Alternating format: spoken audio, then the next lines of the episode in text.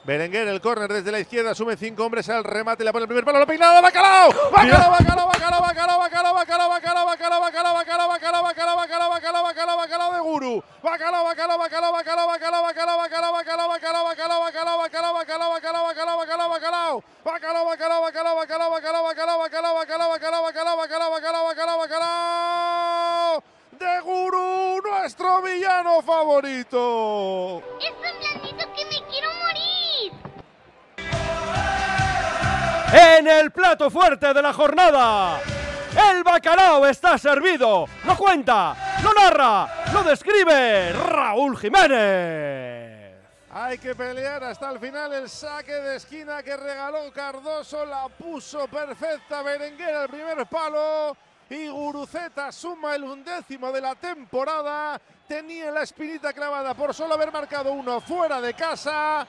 Pone el 2-1 en el marcador del Villamarín y le da cierto aire de esperanza al Athletic para la segunda parte.